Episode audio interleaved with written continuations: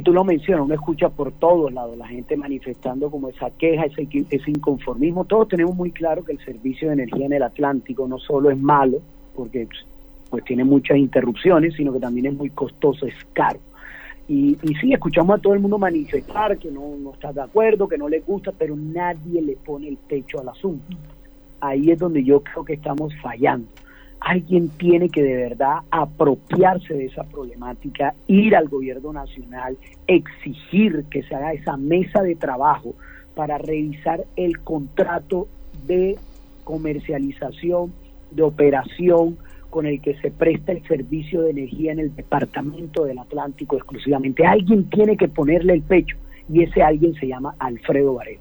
Lo que le estamos diciendo al Atlántico es que yo tengo muy claro esa lucha que tengo que dar que la vamos a dar, que la estamos dando desde ya, para decirle al gobierno, mesas de trabajo, tenemos que brindarle una solución al departamento, no solo de las inversiones que nunca se han hecho para tener una buena prestación del servicio, sino una solución rápida e inmediata para bajar la tarifa de energía.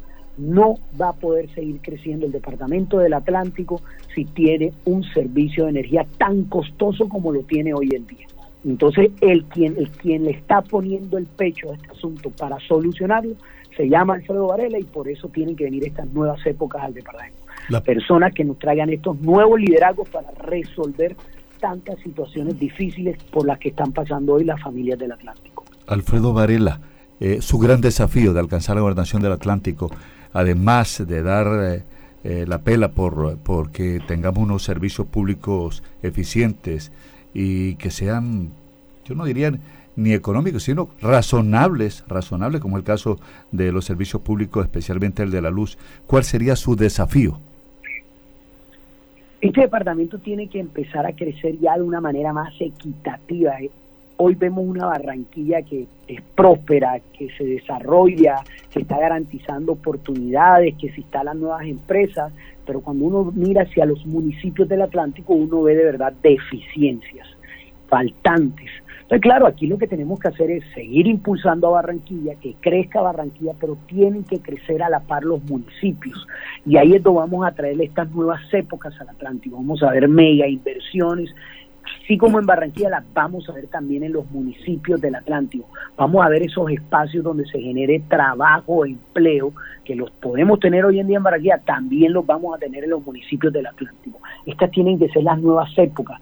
Vamos a construir ahora un departamento equitativo, plural, participativo, que garantice calidad de vida, seguridad, empleo y emprendimiento en todos los municipios, no importa que esté lejano, no importa que esté en el sur, no importa que sea con una vocación eh, agrícola o que el otro tenga la vocación turística o que el otro tenga una vocación más manufacturera.